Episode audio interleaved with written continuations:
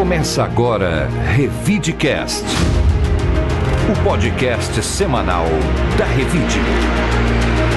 Oferecimento Ribeirão Shopping, sempre muito mais. Olá, eu sou a Bel de Farias, bem-vindo ao nosso Revidecast, o podcast da Revide. Aqui você vai saber tudo o que aconteceu de mais importante na última semana. Olá, eu sou o Murilo Pinheiro. Vamos começar o nosso podcast com a notícia sobre a liminar da juíza Luiz Helena de Carvalho Pita, da segunda vara da Fazenda Pública de Ribeirão Preto, que suspendeu a votação do novo projeto de lei do prefeito Duarte Nogueira, que prevê repasse de mais de 70 milhões para socorrer o consórcio consórcio pró-urbano, o grupo concessionário do transporte coletivo urbano de Ribeirão Preto, formado por Rápido do Oeste com 50% e Transcorp com 50%, e que opera 119 linhas com 352 ônibus na cidade. A proposta estava na pauta de votação na sessão desta terça-feira, 8 de novembro, mas foi suspensa atendendo um mandado de segurança impetrado pela vereadora Judete Zilli, do PT, Coletivo Popular. A parlamentar argumenta que o prefeito não poderia reapresentar um projeto já rejeitado pela Câmara sem que ele fosse subscrito pela maioria absoluta dos vereadores. Segundo a juíza, o perigo de dano decorre da iminente votação do projeto de lei que não estaria observando o devido processo legislativo, a qual a parlamentar possui direito líquido e certo, daí decorrendo o risco da ineficácia da medida liminar caso seja deferida somente ao final. O projeto já havia sido negado em 27 de outubro pelo placar de 11 votos a favor e 11 contra. Para ser aprovado, precisa da maioria absoluta, ou seja, de 12 vereadores. Foi reenviado à Câmara no dia 31, com duas alterações solicitadas pelos vereadores. A primeira diz respeito ao prazo para a troca da frota, que deverá ser feita pelo consórcio pró-urbano. E nessa terça-feira, o secretário municipal da administração, Ricardo Fernandes de Abreu, disse em depoimento na Câmara que o repasse de 70 milhões não vai afetar os investimentos nas áreas de saúde, assistência assistência social, saneamento básico e educação. Disse também que se a ajuda não for aprovada, o déficit do setor tende a crescer. Murilo, parece que esse embrólio vai longe e o que eu entendi é que foi só uma manobra é, puramente é, é, legislativa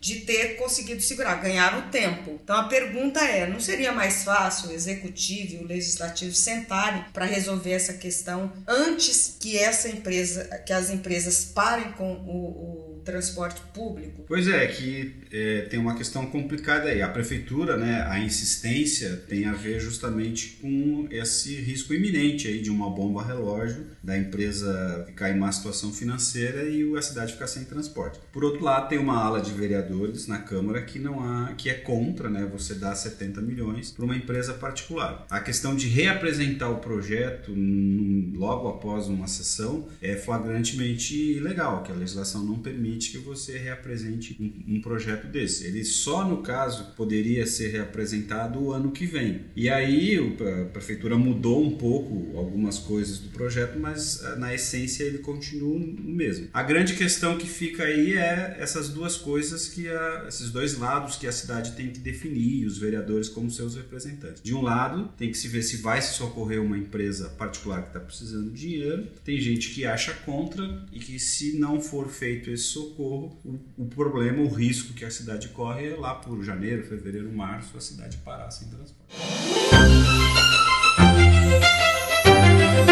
Revide.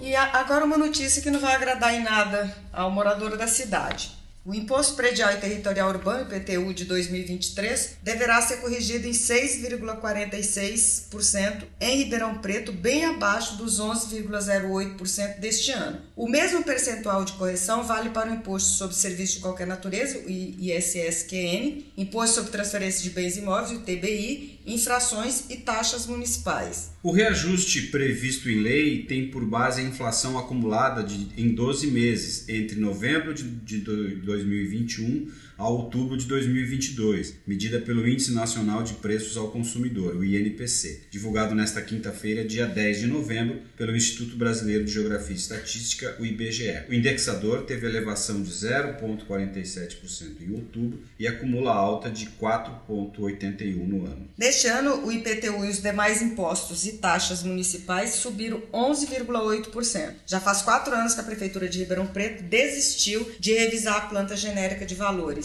depois de duas tentativas que foram barradas na Câmara de Vereadores em 2017 e 2018. A revisão alteraria o valor venal dos imóveis com reflexo no IPTU. Na última quarta-feira, dia 9 de novembro, foi lançada em Ribeirão Preto a primeira edição do Dia de Doar. A data é mundialmente celebrada no dia 29 de novembro. Este ano, o Instituto Credit Citrus trouxe o movimento pela primeira vez para o município, em conjunto com entidades, parceiros e autoridades, com o intuito de promover e fortalecer a solidariedade local. A idealização da data é para trazer relevância, presença e notoriedade para instituições e empresas, promovendo a cooperação pelo movimento e captação de recursos financeiros para os compromissos ESG. O lançamento contou com mais de 90 entidades já cadastradas para participar da ação e recebe o apoio de empresários, entidades de classe e instâncias governamentais. No dia 29, todos os interessados em contribuir poderão acessar o site diadedoarrp.com.br e escolher na lista em ordem alfabética qual causa deseja contribuir, via pagamento instantâneo brasileiro, o PIX. Para Gladson Viana, gerente de responsabilidade social do Instituto Credit Citrus, o movimento que já é mundialmente praticado vem para unir forças a um propósito maior, que é fazer o bem, contribuir e retribuir para a sociedade através de entidades que trabalham pelas mais diversas causas. Prefeito Municipal de Ribeirão Preto, Duarte Nogueira, prestigiou o lançamento e afirmou que a solidariedade e o estímulo à doação são contagiantes. Para ele, criar a cultura e o comportamento da doação é fabuloso. Trata-se de uma engrenagem virtuosa para o benefício de todos. Fazer o 29 do 11 em Ribeirão Preto é importante e, e ele fará tudo para ser um sucesso. Murilo, uma boa oportunidade que as pessoas têm aí para conhecer as entidades da cidade e ajudar no que puder. É, é fato que quando é, a gente tá junto do, do, do, projeto, né? Tá, tá apoiando esse projeto. E foi impressionante quando se abriu, eh, se avisou as, as entidades assistenciais desse dia de doar, que é uma maneira de eh, contagiar a cidade, qualquer cidadão pode fazer uma doação de 10 reais, 20 reais para qualquer entidade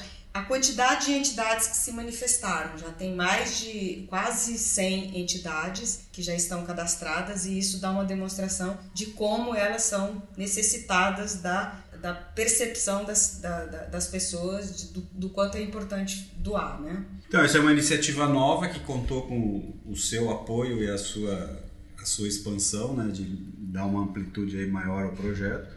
E para a gente, né, nós que estamos aqui na imprensa há muito tempo, a gente já conhece um pouco dessa realidade e sabe né, que essa situação das entidades é uma situação muito difícil, que muitas vezes eles ocupam e fazem o papel do poder público, né, atendendo idosos, clientes, é, crianças, pessoas que fazem uso de drogas e por aí vai.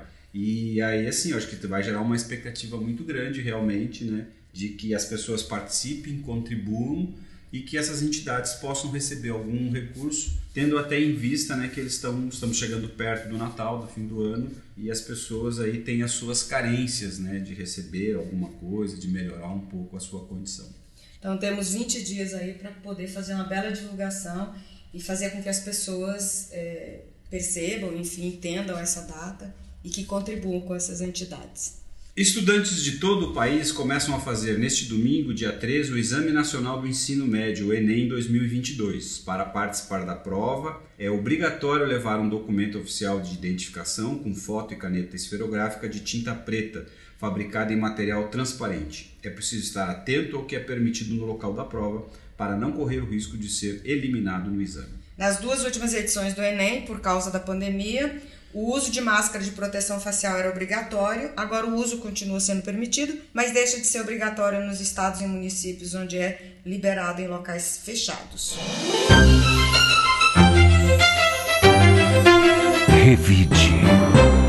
Agora a Paula Zuliani, que depois de uma temporada na Irlanda, retorna ao cargo de editora da revista Revide. Ela vai falar sobre a edição desta semana, que terá a versão impressa. Paula, quais os destaques desta edição? Oi, Murilo, Bel e ouvintes do nosso Revidecast. É isso mesmo, depois de uma temporada de estudos em Dublin, eu estou de volta e muito feliz por poder fazer parte mais uma vez da equipe Revide. Vamos então aos destaques dessa edição. A matéria de capa mostra a evolução do complexo urbanístico Do Sul, com a entrega do Cidade de Montreal e o lançamento do Cidade de Seattle. O empreendimento, assinado pela Abiart, venceu recentemente o prêmio Master Imobiliário 2022, considerado o Oscar do mercado nacional. Temos ainda uma matéria especial sobre o uso medicinal do canabidiol. Esse também é o tema da nossa entrevista com a neurologista Marcela Lopes de Almeida. Outro conteúdo que merece destaque é a celebração dos 70 anos da Faculdade de Medicina da USP de Ribeirão Preto. Vale a pena conferir. Revide.